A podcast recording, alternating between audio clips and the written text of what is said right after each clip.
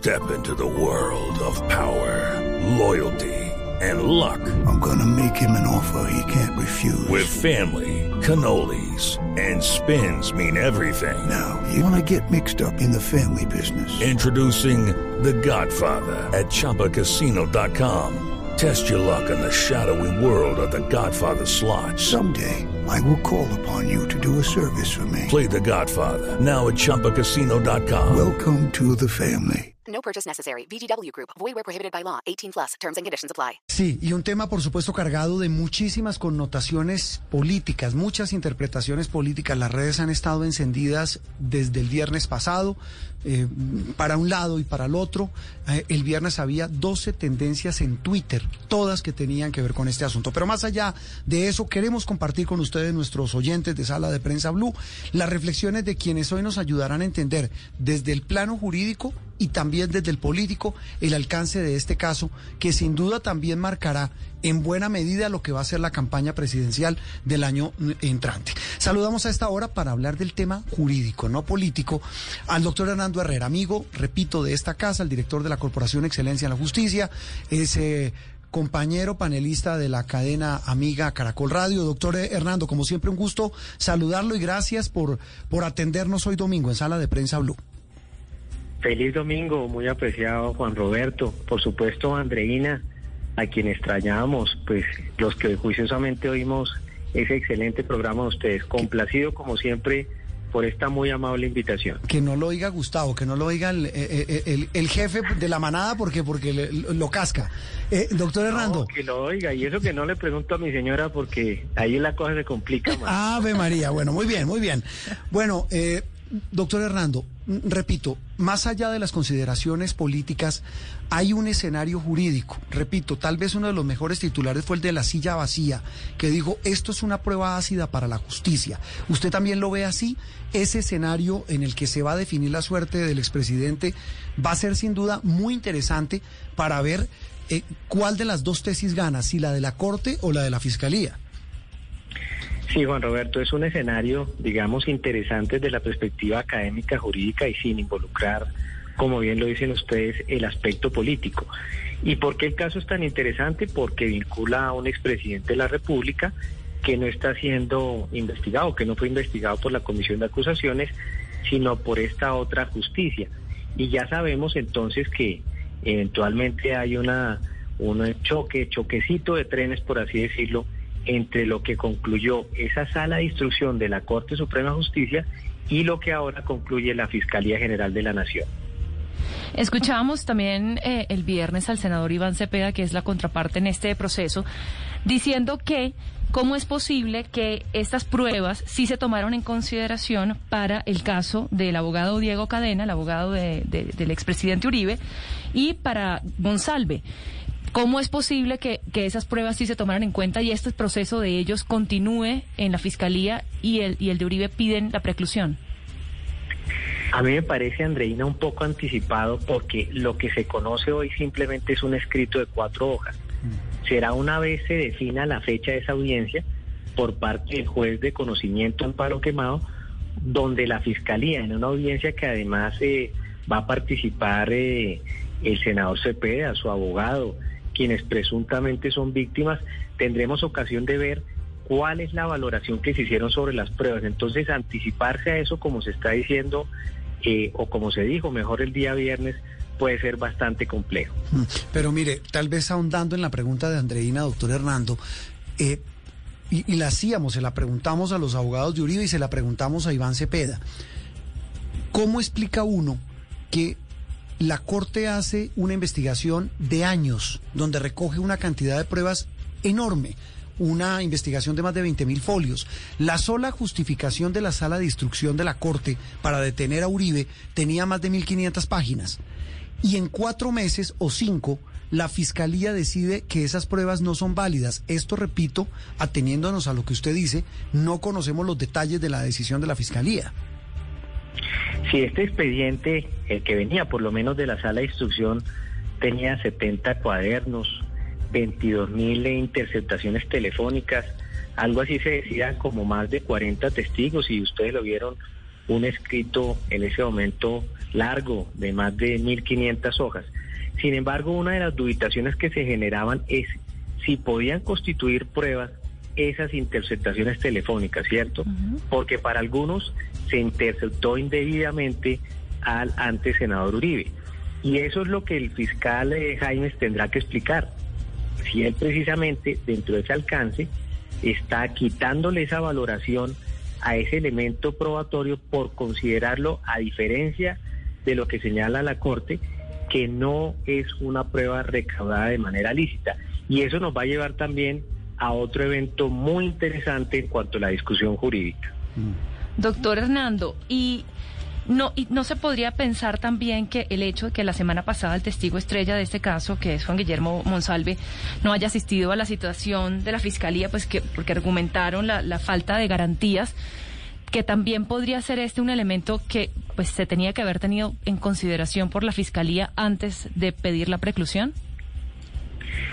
Es llamativo, pues, el, eh, lo que señala el testigo Monsalve. Sin embargo, en materia jurídica hay un elemento muy importante y es la credibilidad que tenga el testigo frente a una versión consolidada.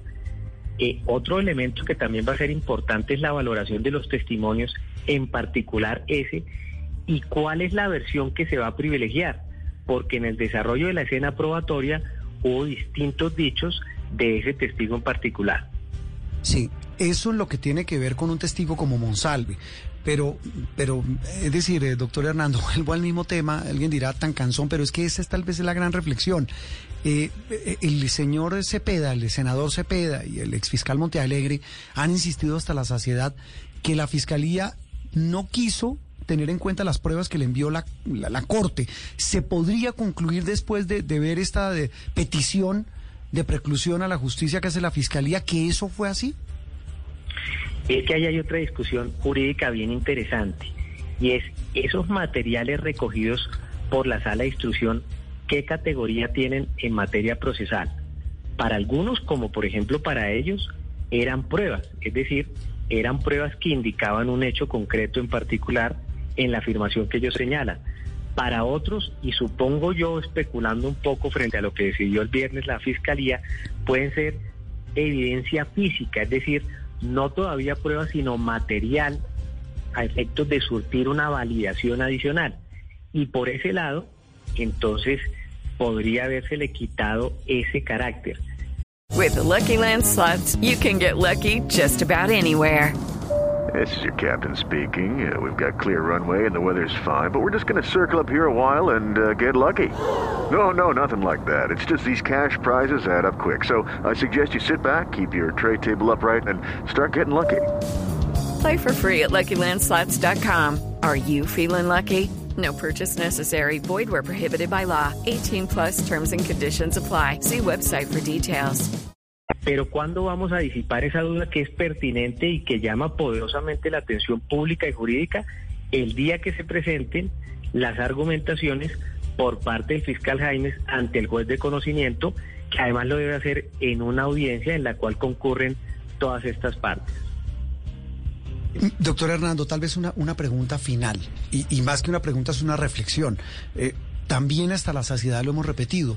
Lo que pasó el viernes no es el fin del proceso Uribe, y lo que viene es tortuoso, largo e igual de polémico. Estas son las primeras de cambio. Este es un proceso, claro, largo que está en la retina de la opinión pública, Juan Roberto, por todas las implicaciones que tiene. Pero aquí y bajo la normativa del sistema penal acusatorio, esta aproximación que hace el fiscal requiere una validación, una validación que tiene diferentes fases. Es decir, este es un preparatorio, por así decirlo, que tiene que ser presentado en una audiencia. Y la evaluación de ese preparatorio para saber qué también le va al fiscal la va a hacer en primera instancia un juez de conocimiento. En segunda instancia, porque podría existir apelación, el Tribunal Superior de Bogotá e incluso pudiera arribar a la misma Corte Suprema de Justicia. Las, pero la las vueltas penal, de la vida. ¿Mm? Eh, sea, pero ya por vía del recurso de casación. Es decir, ciertamente este tema todavía falta mucho camino como bien señala usted, Juan Roberto, por andar, Mm. y sobre todo hoy domingo se le, le parece a uno mucho más largo de recorrer, ¿no? Claro, y en medio de tantas dificultades y en medio de una campaña presidencial, un tema bastante complejo. Doctor Hernando, como siempre, un gusto. Gracias por acompañarnos. Gran abrazo, Juan Roberto, Andreina, y por supuesto un muy buen resto de domingo para ustedes y para los muy amables oyentes de Blue Radio.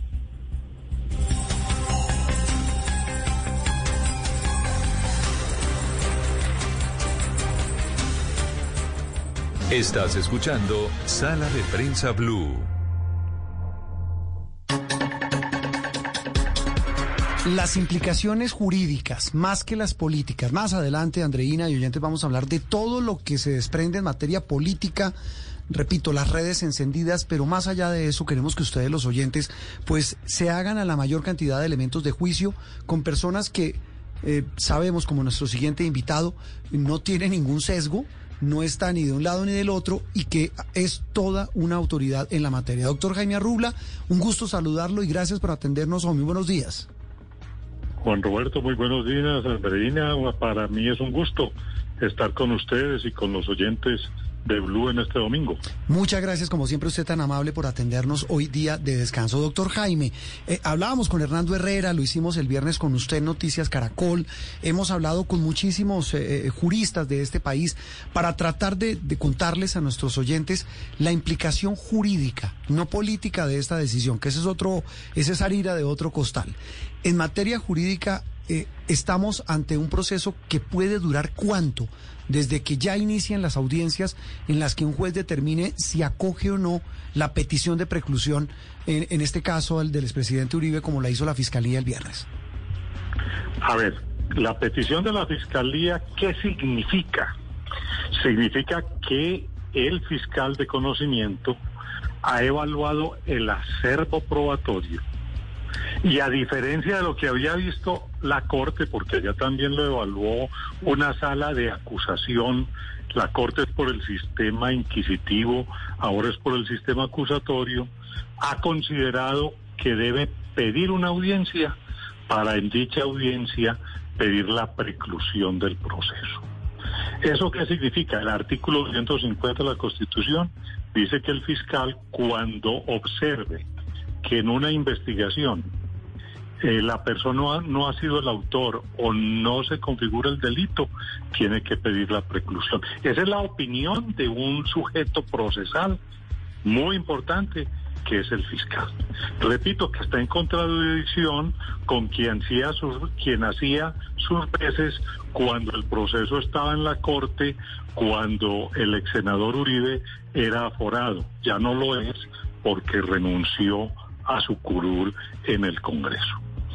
¿Qué significa? Que el juez del conocimiento, que es un juez del circuito, rápidamente, depende de su candelario, ya que habla de su calendario y de su agenda, ya que hablamos de tiempos, va a señalar fecha para atender esa audiencia. Allá va a oír al fiscal, va a oír al Ministerio Público, que todavía no sabemos cuál es su posición, y va a escuchar también a las víctimas y sus apoderados. Y el juez se va a formar una convicción y va a tomar una decisión que puede ser una de tres. Una, que acepte que la fiscalía tiene razón y precluya.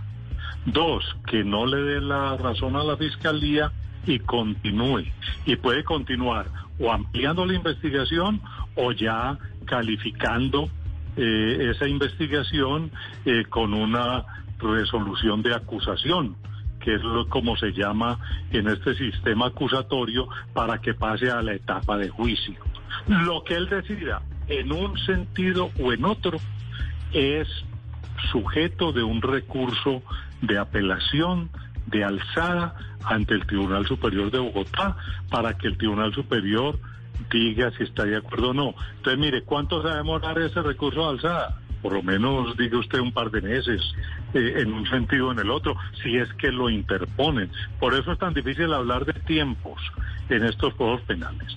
Supongamos que tanto el juez del circuito como el tribunal consideren que hay preclusión, eso allí ya se acaba. Consideremos que consideren que hay que seguir con la investigación o con la resolución de, de acusación. Eso continúa pasaría a la etapa de juzgamiento y allí viene eh, eh, toda una etapa donde en audiencia se oye a todos los sujetos procesales, a la fiscalía, a la defensa, al Ministerio Público, a las víctimas y allí podría terminar con una sentencia que también es susceptible de una segunda instancia ante el tribunal. Y la sentencia del tribunal además tiene recurso extraordinario de casación ante la Corte Suprema de Justicia. O sea que aquí esto es algo que todavía está en comienzo, todavía están las primeras de cambio. Lo que esperamos todos los colombianos es que se cumpla justicia con independencia, que le den a cada cual lo suyo. Doctora Rubio. Sí. Disculpe, pero le quiero, siendo realistas, juzgar, juzgando por su experiencia, ¿qué tan fácil es que un juez de conocimiento no acoja el pedido de la fiscalía? Que es el organismo que acusa. Todos los días en Colombia, los jueces de conocimiento aceptan o rechazan peticiones de la fiscalía, que la fiscalía no es superior del juez. El sistema acusatorio, el que toma las decisiones, es el juez. El fiscal tampoco es que sea un subordinado, pero es su criterio y el juez puede tener otro. En la valoración probatoria siempre el criterio. Mire usted, la Corte valoró posiblemente el mismo acervo probatorio y llegó a unas conclusiones diferentes.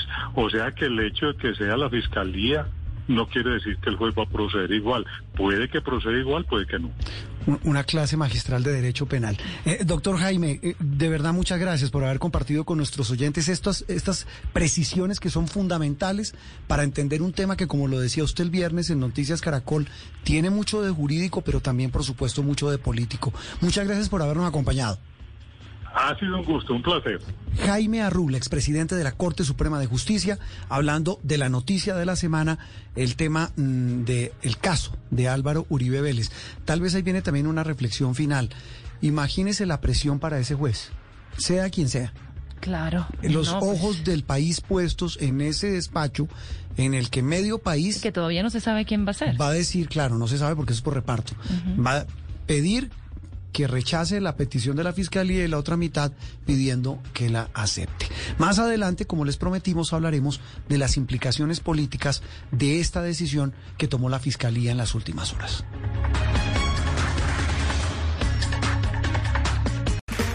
Okay, round two. Name something that's not boring. laundry? Ooh, a book club. Computer solitaire, huh? Ah. Sorry, we were looking for Chumba Casino. That's right. ChumbaCasino.com has over 100 casino style games. Join today and play for free for your chance to redeem some serious prizes. ChumbaCasino.com. No purchase necessary. Full prohibited by law. 18 plus terms and conditions apply. See website for details.